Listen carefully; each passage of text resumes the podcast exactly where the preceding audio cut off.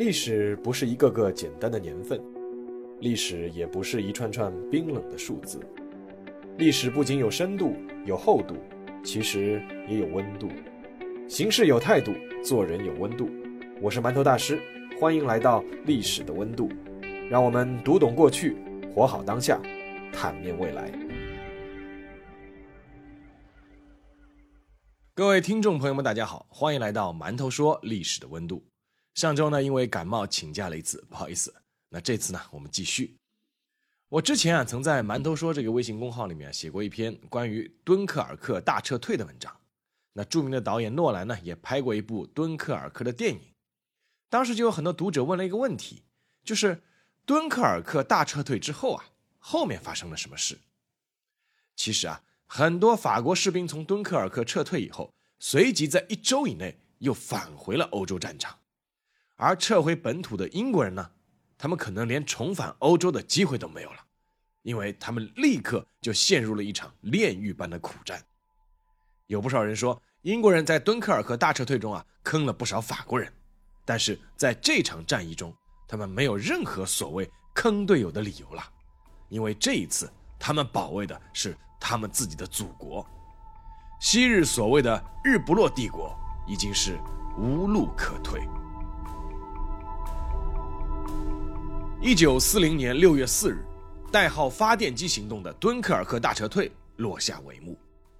英法联军在那片沙滩上奇迹般的撤走了近三十四万士兵，这固然是一件值得庆幸的事，但是他们也狼狈的把几乎所有的重武器都留在了沙滩上。六月四日之后，摊在英国首相丘吉尔面前的是这样一本账：整个英伦三岛。只剩下五百门火炮和两百辆坦克，而空军只剩下七百多架战斗机和五百多架轰炸机。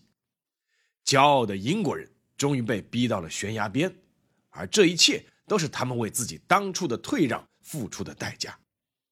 因为当初和法国一起实行绥靖政策，几个月之内，西欧大陆就已经插遍了纳粹旗，英伦三岛瞬间成为了风雨飘摇下的最后堡垒。而他们现在必须依靠这份惨淡的家底，迎来士气正旺的纳粹德国的最后一击。但是希特勒还在犹豫。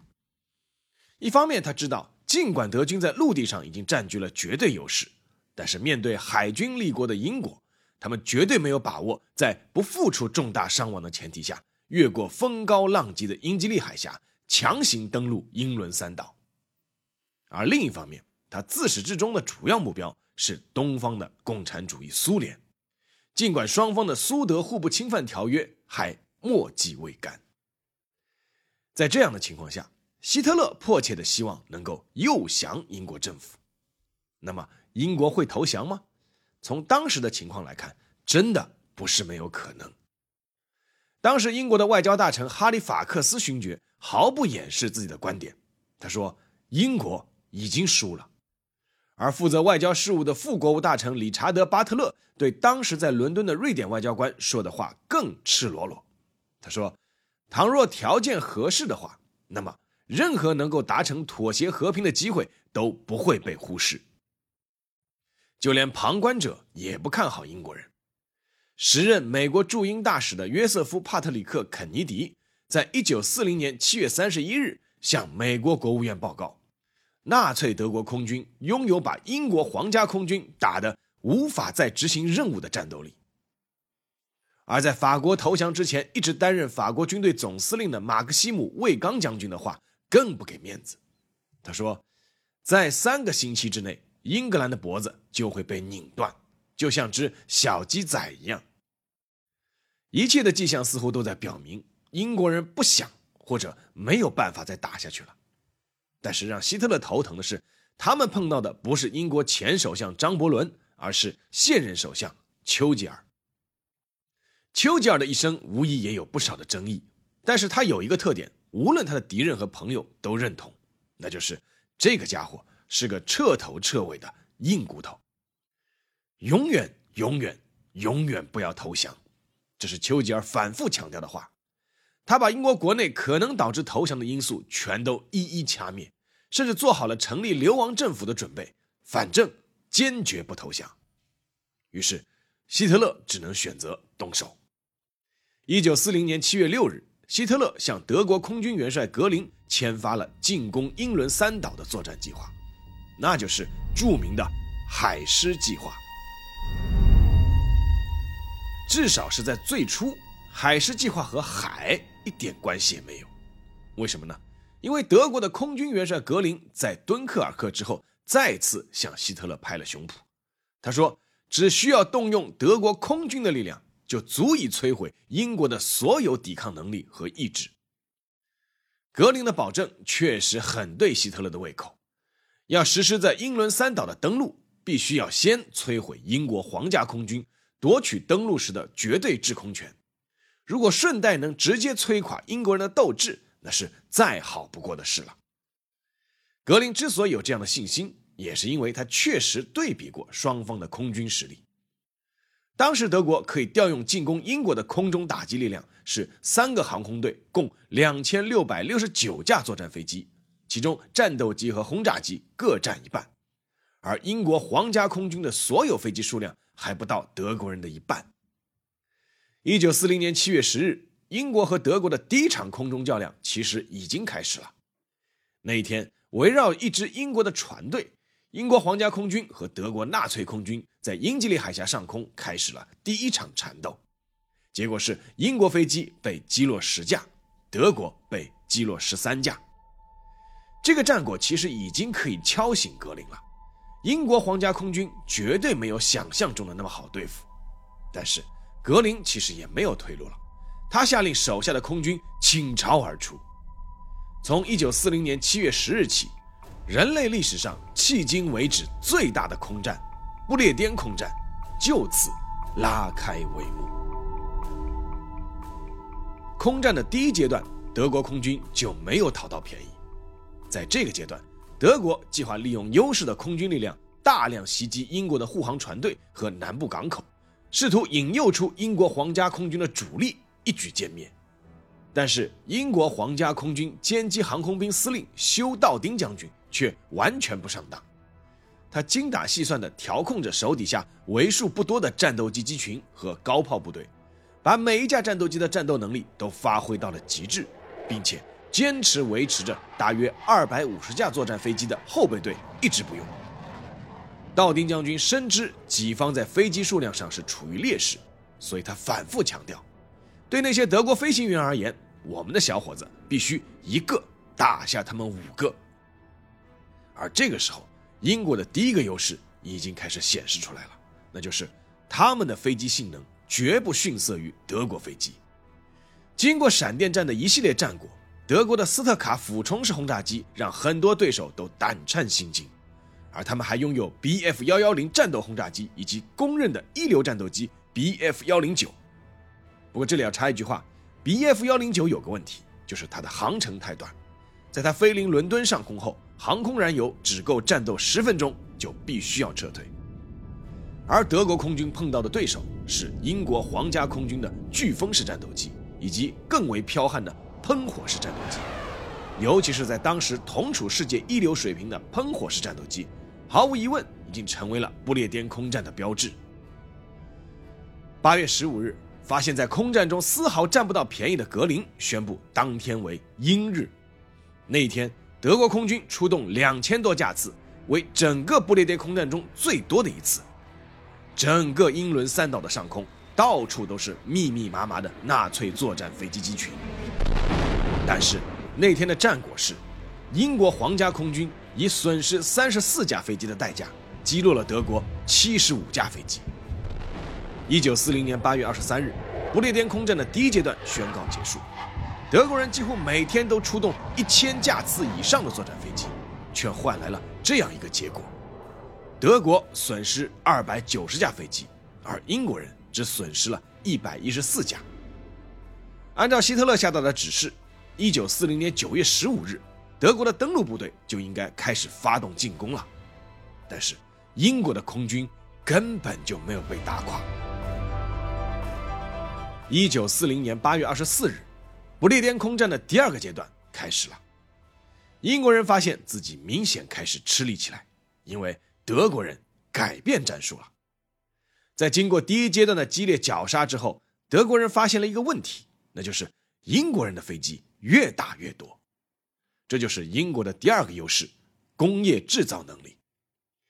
一场战争只要没有打成速战速决，那说到底就是拼双方的国家制造能力和动员能力。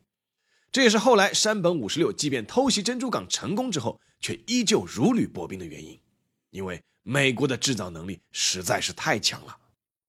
而英国虽然在一战后元气大伤，但毕竟还是老牌的帝国主义强国，工业制造能力的基础依旧是在的。一个最明显的例子是，一九四零年七月，整个英国皇家空军只有一千三百架作战飞机，而到了八月，一个月之内。工厂就生产交付了一千六百架作战飞机，其中包括四百七十架飓风和喷火式战斗机。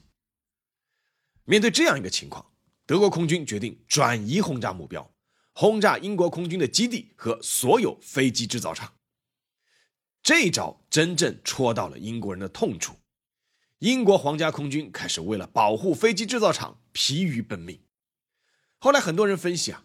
如果不是英国人有一个秘密武器，那么不列颠空战可能打到第二个阶段，英国空军就完全被摧垮了。这个秘密武器就是英国人关键的第三个优势——雷达。英国从1930年代就着手开始了能够在24小时监控本土空域的计划。1935年，英国无线电工程师沃森瓦特利用无线电波在传播途中遇到金属物体就会反弹的原理。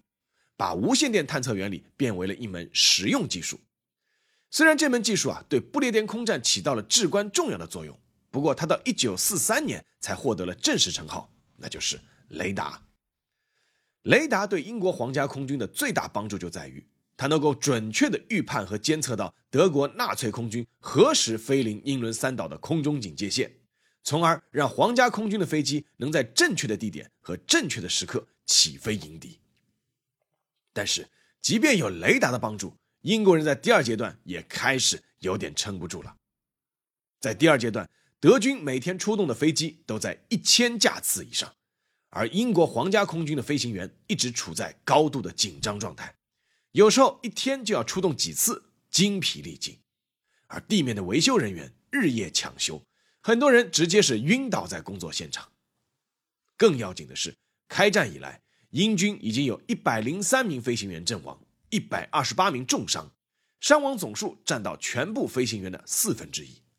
在富有经验的飞行骨干大量伤亡的情况下，一些年仅二十岁左右的青年就已经是算老牌飞行员了。在第二阶段，尽管德军损失了三百五十二架作战飞机，但是英国皇家空军也有一百九十五架飞机被击落，一百七十一架被重创。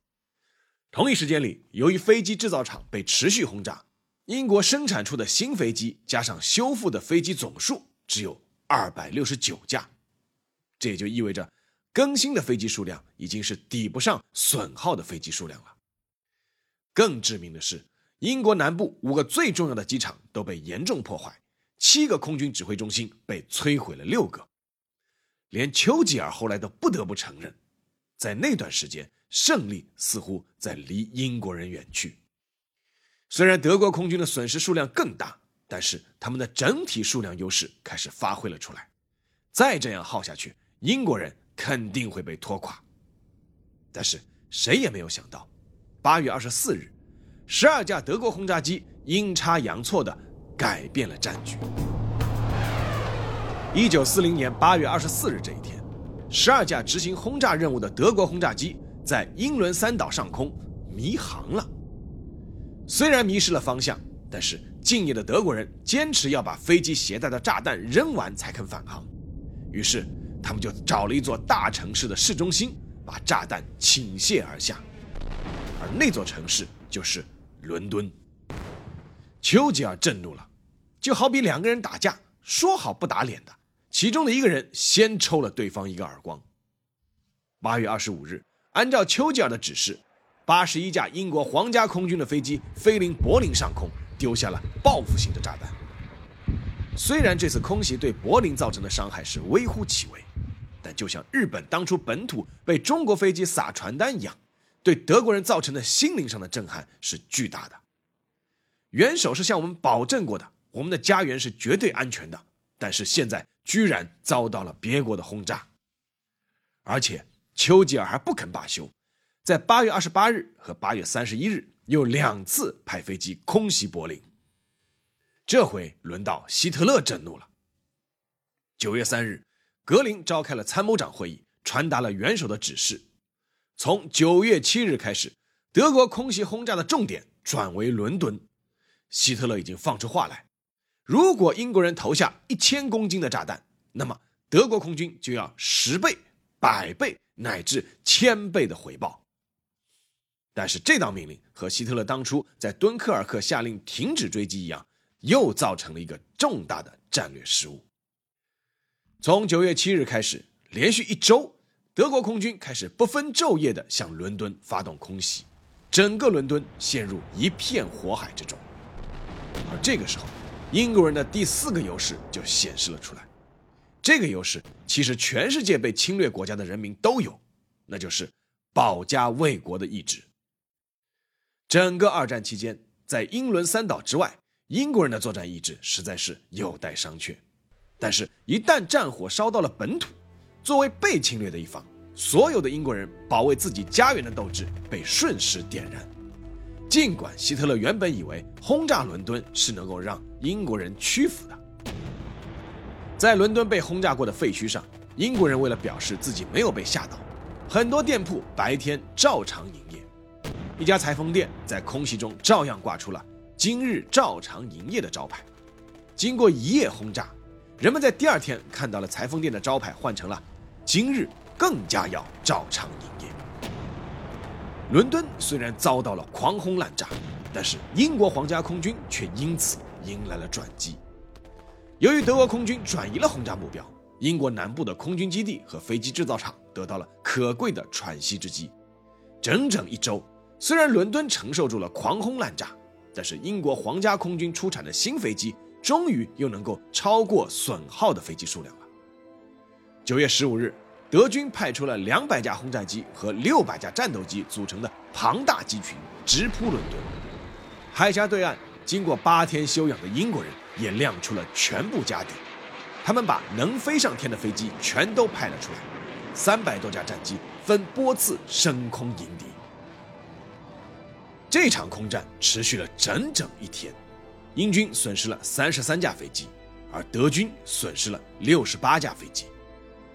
这场战斗成为了不列颠空战的转折点，亲自坐镇指挥的丘吉尔把这一天定为不列颠空战日，而希特勒和格林终于认识到，空战根本不可能征服英国人。等到不列颠空战进行到第四个阶段的时候，德国人已经是力不从心了。一方面，德国人在战后才知道，除了雷达之外，英国人还有另外一个制胜的法宝，那就是破译密码。以图灵为首的专家小组成功破译了德国人以为万无一失的恩格玛密码机，这使得德国每一次空袭行动的时间、地点和相关部署，英国人都提前获悉。而另一方面，如果说飞机的损失还能够接受的话，那么优秀飞行员的锐减让德国人也感觉撑不下去了。在之后的几个月，德国人的轰炸基本上都是像走过场一样。因为一九四零年十二月，希特勒已经开始着手筹备全面进攻苏联的巴巴罗萨计划。到了一九四一年五月十日，德国发动了对伦敦的最后一次空袭，然后就偃旗息鼓。一九四一年六月二十二日，德国撕毁苏德互不侵犯条约，全线进军东线，再也不可能顾及对英国的空袭了。换句话说，希特勒的海狮计划其实是等于宣告失败。那么，这场人类历史上最大的空战结果如何？整个不列颠空战期间，德国一共派出了超过四千架作战飞机，英国大约是两千架左右。最后，德国损失了超过一半的飞机，而英国损失了九百九十五架。最让德国人受不了的是。超过五千名经验丰富的德国飞行员在这场空战中殒命、被俘或者失踪，英国是阵亡了一千九百五十六名。而德国的飞行员的损失，为他们后来空军的衰落也埋下了一个伏笔。这是第二次世界大战爆发以后，德军的首次受挫。而无论如何，英国成为了二战中西欧大陆坚守下来的最后一个，也是最重要的堡垒。后来，在一次对加拿大会议所做的讲话中，丘吉尔引用了当初法国魏刚将军在不列颠空战爆发前的那句预言，就是那句“英格兰的脖子会被拧断，就像小鸡仔一样”。丘吉尔说了一句话，说：“但是我们有很多小鸡仔，很多脖子。”好了，下面进入馒头说时间。相信啊，很多和我一代的这个读者啊，会和我一样，对这个不列颠空战的最初印象，都是来自于小时候看的一部译制片电影，叫做。伦敦上空的鹰。不过啊，长大后再回过头来看这场空战的各种史料，会发现，英国人最终能笑到最后啊，科技或者说国防工业的整体能力是一个至关重要的因素。正如前面说到的那样，英国皇家空军之所以能在数量的劣势下死死咬住德国纳粹空军，乃至最后获得胜利，有好几个因素是和科技息息相关的，比如。飓风式和喷火式战斗机，比如雷达，还有图灵领衔的密码破译。对了，还有值得一提的是啊，在整个不列颠空战中，英国人使用的是辛烷值为一百的高辛烷值航空汽油。这种汽油啊，可以使得他们战斗机的发动机输出功率从一千马力直接提升到一千三百马力。在现代化战争中啊，科技的力量往往是决定生死的力量。这种技术上的差别在空战中表现得尤其明显。当然，我们也不能忽视人的主观力量。记得在《伦敦上空的鹰》这部电影里面啊，有一幕让我印象深刻的镜头：一位英国皇家空军的将军在危急时刻自己跳进了战斗机机舱，升空迎敌，最终是战死沙场。尽管在整个二战期间，英国军队在全世界各个角落的表现基本上都是乏善可陈，甚至是。被人鄙视的，比如说在与中国远征军协同作战的缅甸战场，但是在保卫自己国土的战斗中，我完全相信他们能够迸发出这样的血性和能量。其实换做任何一个被侵略的国家都是这样。这也不得不让我想起抗战期间的中国空军。比起英国空军，当时的中国空军无论从数量还是从科技研发能力。都远远落后于日本，我们甚至连一架飞机都造不出来。但即便如此，当时在中国属于凤毛麟角的精英的中国飞行员们，还是驾驶着战机，义无反顾地起飞作战，血洒长空。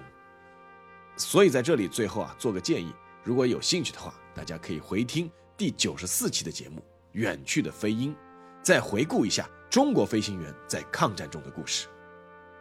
仅以此节目。纪念所有在反法西斯战场上献出自己生命的飞行员们。好了，这一期就到这里，我们下一期再见。